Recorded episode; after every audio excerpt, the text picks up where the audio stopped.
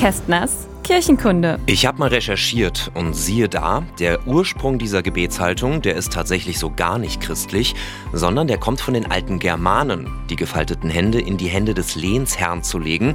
Das galt damals als Zeichen des Vertrauens und der Treue. Und dieser Brauch der hat sich dann über die Jahrhunderte allmählich auch im Christentum etabliert.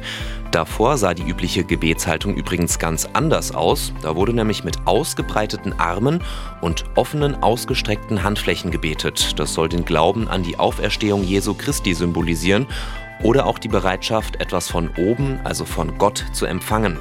Heute kennen wir diese Geste hauptsächlich vom Priester oder anderen Würdenträgern. Es gibt übrigens noch viele andere Arten der Gebetshaltung. In Italien zum Beispiel, da formen viele Christen ihre Hände zu Schalen, eine Geste der Offenheit. Und orthodoxe Christen wiederum, die kreuzen ihre Hände über der Brust als Zeichen der Hingabe zu Gott. Also, ihr merkt schon, das mit dem Händefalten, das ist nur eine Möglichkeit von vielen.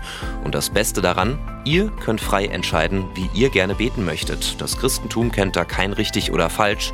Und dem lieben Gott ist es, glaube ich, auch relativ egal. Kästners Kirchenkunde.